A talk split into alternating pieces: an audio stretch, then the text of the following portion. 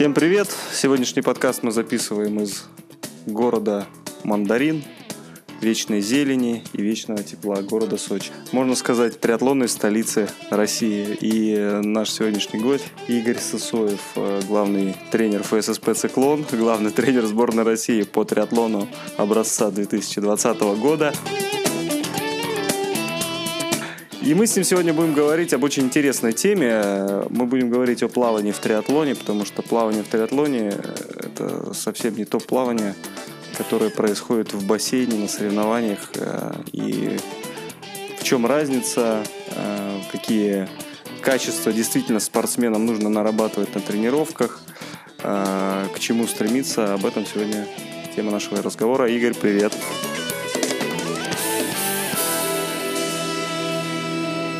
Добрый день, вечер, утро, дорогие радиослушатели.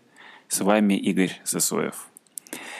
Итак, у нас сегодня вопрос э, посвящен плаванию на открытой воде. Прежде всего стоит сказать о том, что Игорь сам мастер спорта по плаванию, и он добился своих первых высоких результатов именно в бассейне, как пловец – и он очень хорошо знает свою родную тематику. Игорь, скажи, чем отличается плавание в бассейне, соревнование в бассейне от соревнований в триатлоне, прежде всего? Ну, помимо вот Рубилова, которая там на старте бывает, это все понятно. Сама специфика соревновательной деятельности именно в триатлоне и в плавании. Да, собственно, ответ очевиден. Одно – это открытая вода, другое – это бассейн. И первое – это, наверное, то, что у вас нет поворотов, вы не отдыхаете у каждого бортика, вам руками нужно махать все время, постоянно, повышенные требования к силовой выносливости при плавании в открытой воде предъявляются к спортсмену. А, плюс к этому тактические, куча вариантов, если в бассейне вы плывете на соревнованиях один на дорожке, ну, на любительских соревнованиях, конечно, это не так, несколько человек на дорожке, но в целом профессиональных, по крайней мере, это один человек на дорожке, и вы сами там раскладываетесь, то в плавании на открытой воде и в триатлоне во многом тактика прохождения дистанции зависит еще от тех, кто плывет рядом с вами.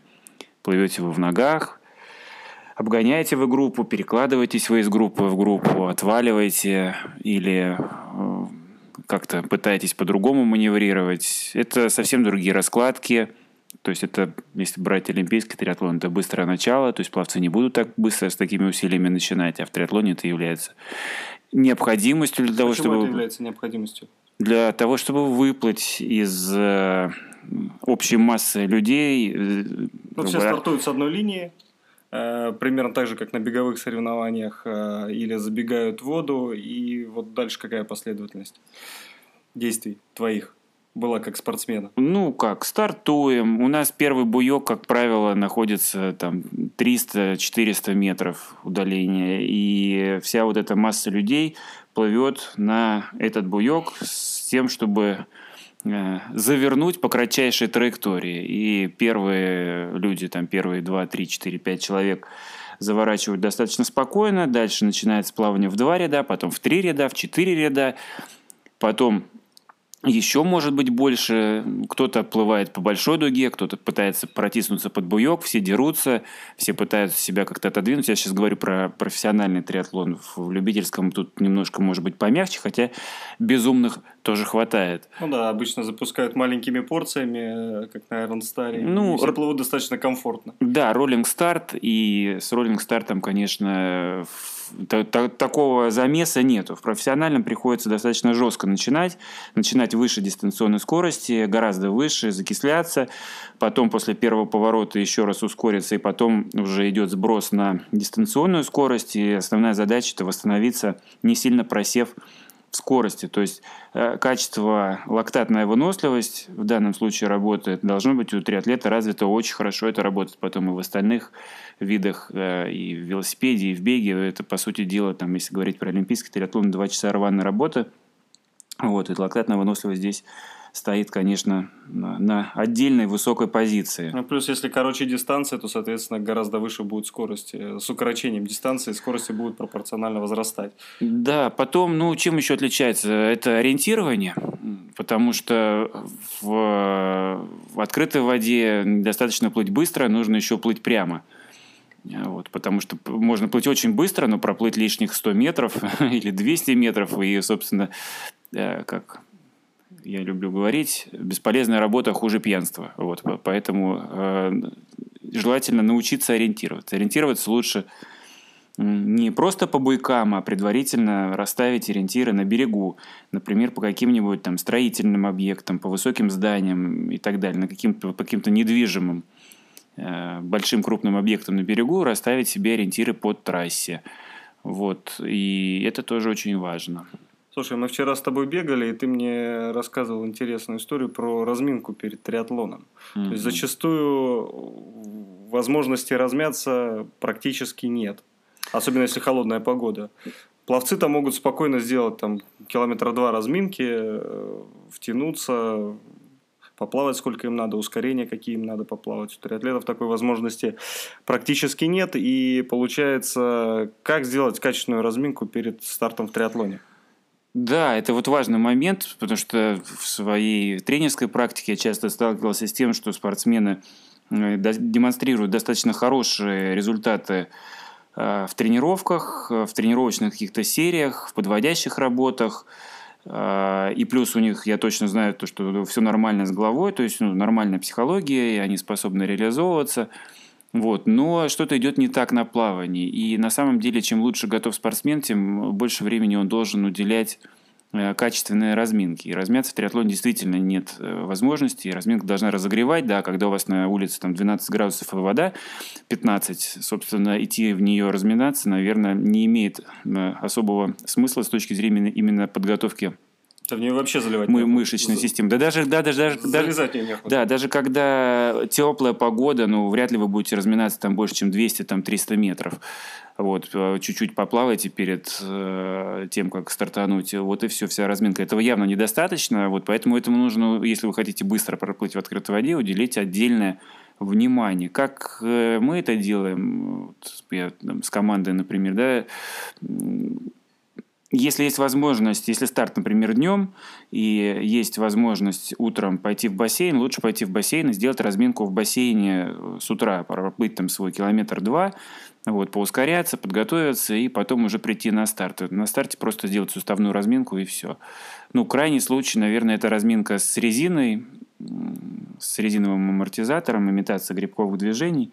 Ну, Но тут все равно это не совсем то. Это получается. не совсем то, и э, эту резину нужно делать постоянно. То есть, если вы ничего не делали, а потом пришли на старт и решили размяться с резиной... Скорее всего, вы убьете свои ну, руки. Ну, скорее всего, вам будет не очень да, комфортно потом на открытой воде. Вот это тоже нужно учитывать. Скажи, вот э, в беге я знал одного тренера, у которого была такая теория, что перед стартом э, вообще сложно сделать хорошую разминку, и поэтому он предлагал всем своим подопечным выполнять тренировочные нагрузки стрессовые практически без разминки, как будто вот у тебя там вот суматоха перед стартом, ты пришел, быстро кроссовки переобул и, можно сказать, встал на стартовую линию и побежал.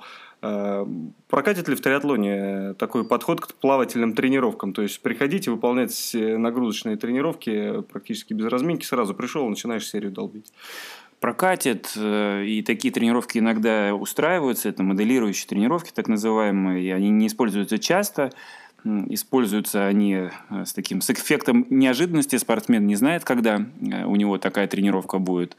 Вот. Но единственное, тут есть нюансик, это то, что нельзя давать такого рода нагрузки, э, не размявшись в отношении сердечно-сосудистой системы. То есть такой тренировке должна предшествовать обязательно разминка беговая или на велотренажере, то есть то, то, что обычно делают триатлеты, да, там разминаются. То есть сердце должно быть готово. Нельзя просто взять с места в карьер, это будет ну, очень неполезно. Ну, то есть, правильно я тебя понимаю, что перед стартом в триатлоне, если нет возможности поплавать, то лучше там 15 минут потрусить или там какое-то время покрутить педали. По крайней мере, пока вы до старта едете. Да, конечно. Но сердце в любом случае должно быть э, разогрета и подготовлена должна быть сердечно-сосудистая система. вот, э, и кардиореспираторную тоже. Это можно сделать за счет других видов. Но все-таки желательно проводить разминку именно в том виде, в котором вы собираетесь э, вначале что-то продемонстрировать. То есть, если вам нужно, чтобы быстро проплыть, вам реально нужно быстро проплыть, то э, лучше, если у вас будут разогреты именно плавательные мышечные группы, наполнены кровью – вот, включены в работу все мышечные волокна, будут рекрутированы к моменту старта. Вот, именно в мышцах спины, в широчайшей, в круглой мышце спины, в больших грудных мышцах и так далее. То есть тех э, группах, которые работают в плавании, а не в ногах. То есть если вы разогрелись и наполнили кровью свои ноги, то руки, скорее всего, кровью наполнены не будут. Еще если плюс сверху гидрокостюм, который там дополнительную компрессию дает и сужает кровеносное русло, то Э, могут быть очень неприятные ощущения на соревнованиях. Вот, поэтому разминайте то, что, в чем вы собираетесь себя реализовать. Игорь, скажи, а ты когда-нибудь для разминки использовал компакс, э, миостимулятор? Да, было дело, использовал. Э, работает это хорошо, но для спортсменов э, я это применял ну, крайне редко, потому что обычно там у профиков э, есть возможность э, нормально размяться, там живьем, скажем так, размяться. Хотя, может быть, мне просто, может быть, мне просто лень было. Это, это, наверное, более правильный ответ. Ну, то есть я думаю, что мы можем порекомендовать нашим подопечным в циклоне тоже использовать э, ну, как вариант разминки компакс. Да, интересное наблюдение. У меня есть один спортсмен, э, прям, который э, любит работать с аппаратурой и со всеми такими историями. И он использует компакс, он использует программу капилляризация – в этом комплексе э, до основных, э, ну, для основной развивающей серии. Вот. И что интересно, мы долго не делали силовую работу с резиной для плавания. Обычно, когда э, там на 40-50 минут тренировка с резиной, то руки там и спина на следующий день прям, ну, даже не поднять, ну, просто болят. Вот, это постоянно происходит, и для всех людей это работает. И он сделал программу капилляризация – вот, потом сделал эту рабочую серию, после которой у него точно должно было там какой-то эффект э, такой вот произойти, болевой. И ничего этого не произошло. То есть, э, он вот, был готов. Э, он, в том-то и дело, что он не был готов. Он сделал тренировку угу. э, такой, которая развивающего плана, которая точно должна была быть прочувствована бы Э, с точки зрения ощущений мышечных своих. И этого не произошло. И я так подозреваю, что из-за этой программы капилляризации, которая в качестве разминки стояла в комплексе. Uh-huh. Вот. И с ногами такая же история. И это желательно, может быть, свой комплекс кому-то дам, проверить, ну, понаблюдать за этой историей. Может быть, действительно стоит вот эту, по крайней мере, программу капилляризации использовать в качестве такого потенцирования. Понятно. Скажи, а э, как ты считаешь, нужно ли специально тренироваться плавать в гидрокостюме? Вот э, часто, можно сказать, большей, э, в большем числе стартов у любителей гидрокостюмы разрешены.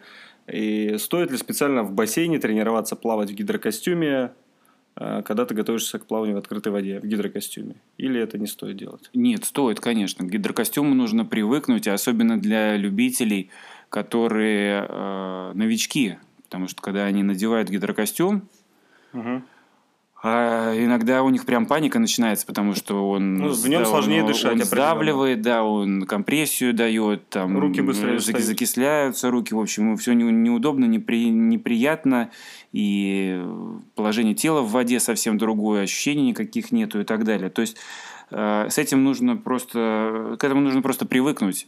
Вот, и поэтому, ну, хотя бы там 5 тренировок до старта в гидрике у вас должно быть проведено.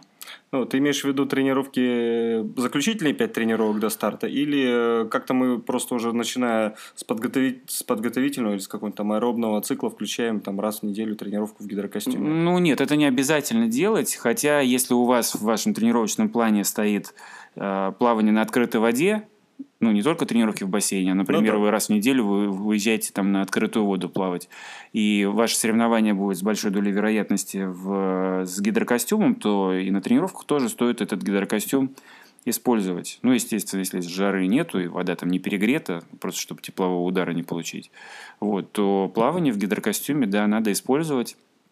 Но это вот, должна но... быть э, техническая тренировка или это нагрузочная тренировка должна быть? Ну, я и так, и так делаю. И техническая тех, техника э, плавания в гидрокостюме э, в открытой воде разных технических элементов, например, упражнения, плавание uh-huh. там только на одних ногах, например, на одних руках там, и так далее, там, на кулаках, ну, в общем, разные истории, они позволяют э, лучше перенести вашу технику с гладкой воды, с бассейна на открытую воду. Uh-huh. Вот, то есть э, такие тренировки тоже нужно проводить, это как бы э, расширяет ваш такой диапазон движений, ваши взаимоотношения с водой улучшает. Вот. А нагрузочные, да, ну это само собой, это понятно, дистанционные, там, переменные или непрерывные, в общем, нагрузочные дела, они все тоже присутствуют в гидрике. Но я бы не стал очень сильно этому внимание уделять. Все-таки основная работа проводится без гидрокостюма в бассейне. Вот, совершенно понятным, можно даже сказать, где-то стандартным способом. Вот.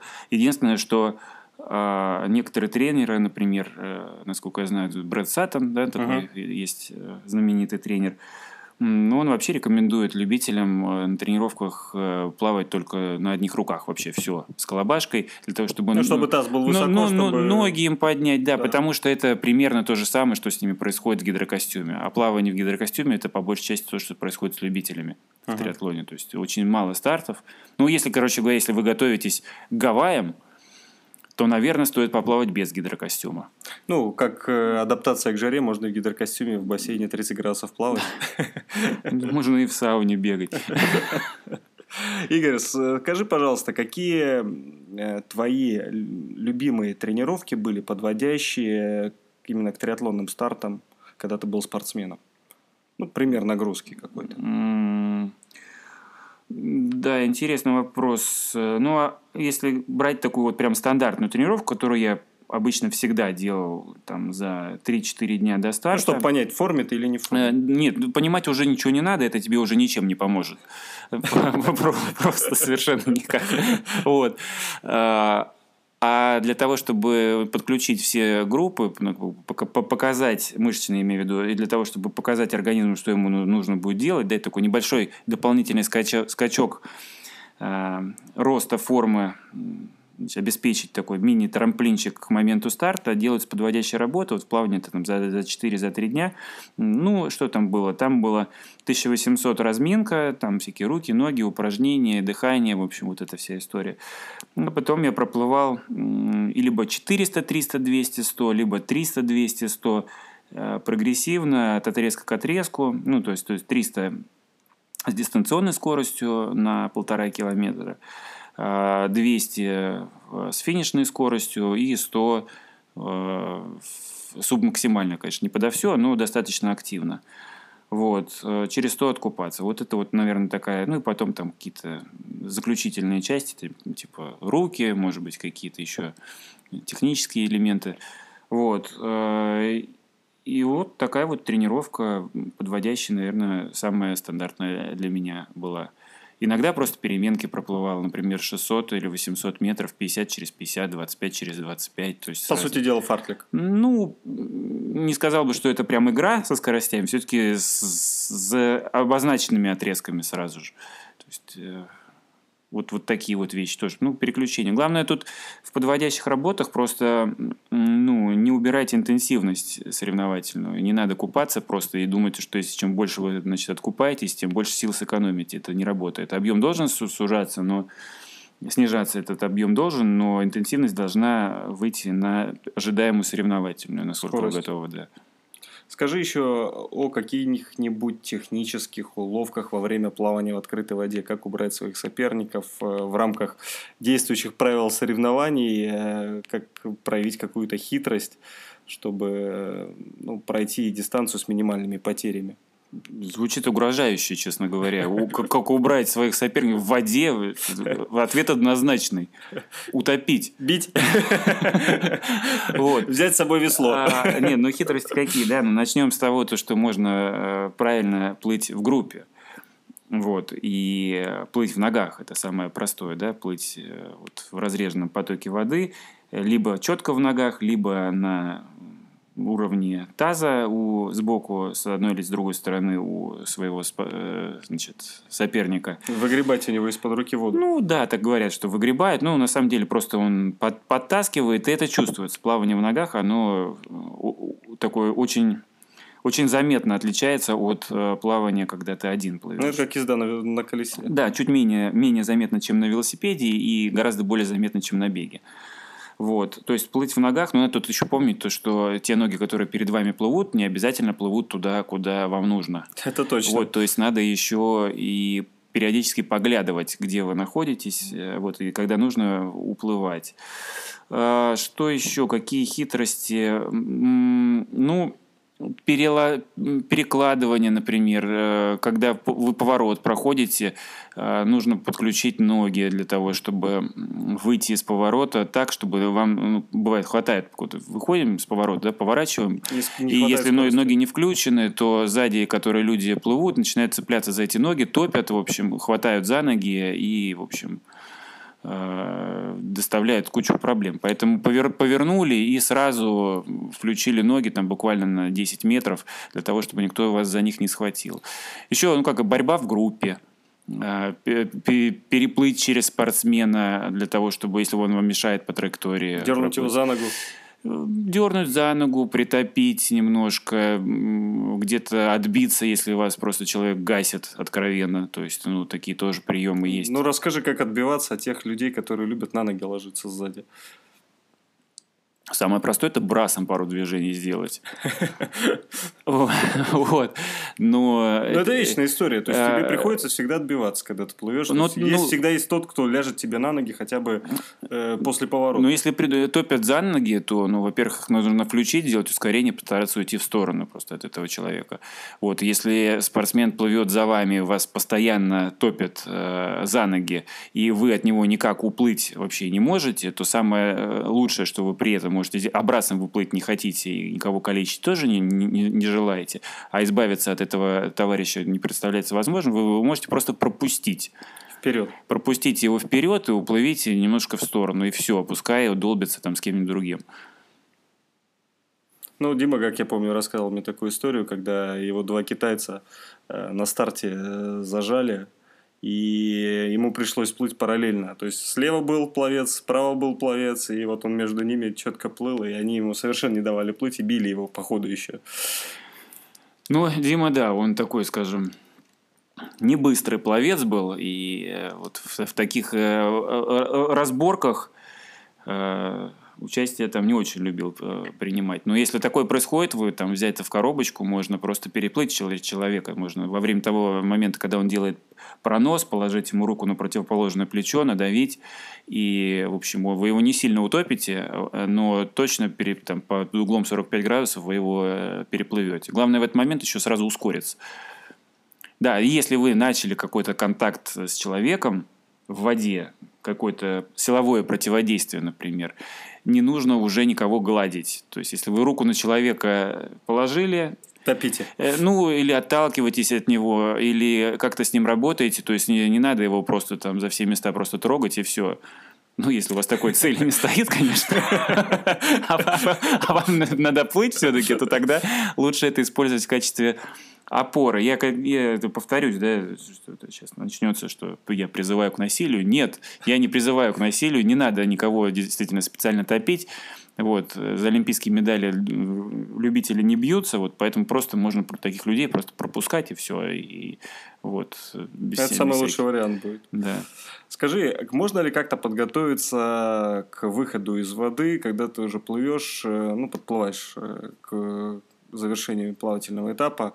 какие-то есть э, приемы, чтобы наиболее эффективно вот выход из воды этот сделать и затем э, эффективно пройти транзитку. Или иногда частенько плавание бывает с выбеганием. Вот э, меня, я помню, это очень сильно вышибало. То есть плывешь, плывешь, выбежал, прыгнул снова в воду и все, и потерялся. Это нарабатывается на тренировках просто, и все. То есть это есть такое понятие спецподготовка триатлета. Это не обязательно так называемые брики, которые там велосипед плюс бег, да, там несколько серий, или в какой-то другой форме вело плюс бег представлено. Это еще и плавание, э, бег и плавание, велосипед, то есть это комплекс э, подготовки, но в данном случае нужно отрабатывать плавание, бег, то есть перебегание, ну, например, вы плывете там 10 по 50, и, собственно, после каждого полтинника перебегаете на другую сторону бассейна, если это 50-метровый бассейн, или можно более крупными кусками работать, вот, и можно через спецподготовку пойти, то есть э, плавание, потом силовая на суше. Главное, чтобы у вас постоянно менялась ось сердца, то есть в плавании она работает по горизонтали, ну, э, в да. беге она будет работать в вертикальном положении, кровь будет выбивать наверх. Это разные нагрузки, и вот, вот как раз оценить эту эффективность э, вы можете по э, ортостатической или клиностатической пробе. Вот. Да, кстати, это очень ближе, бли, ближе к старту оно, она должна у вас явно улучшаться, и, соответственно, вам будет гораздо легче а, перебегать э, с круга на круг или выбегать в транзитку. Ну, что-то еще можно сказать. Можно сказать, что метров за 100 очень желательно очень точно представить, что вы сейчас будете делать. Куда вы побежите, где стоит ваш велосипед, Э, что происходит, как вы будете надевать шлем, вот прям идиомоторно представить все ваши движения, вот, чтобы все это сработало на, на автомате. Включать специально ноги, как некоторые советуют, э, на то, чтобы типа перекачать кровь э, в ноги. Мне кажется, это не очень сильно работает. Это вообще не работает, потому что это сразу идет очень большой запрос по кислороду, спортсмен с этим может не справиться, и, собственно, за, закисление происходит, оно генеральное закисление, то есть ну, да. вот это он в, в, целиком все мышечные группы начинают закисляться. Зачем вам в таком состоянии э, выбегать, да, вот с таким вот вам, это пловцы включают ноги э, на последних там 100 или 50 метрах в бассейне для того, чтобы добавить себе в скорости, снизить сопротивление там и так далее. То есть но это вышибает всегда очень э, ну, хорошо. Ну, там он финишнул и повис на дорожке. Все. А здесь еще куча всего. Не, не надо этого делать. Вот. Поэтому просто представить и наработать на тренировках. Больше ничего.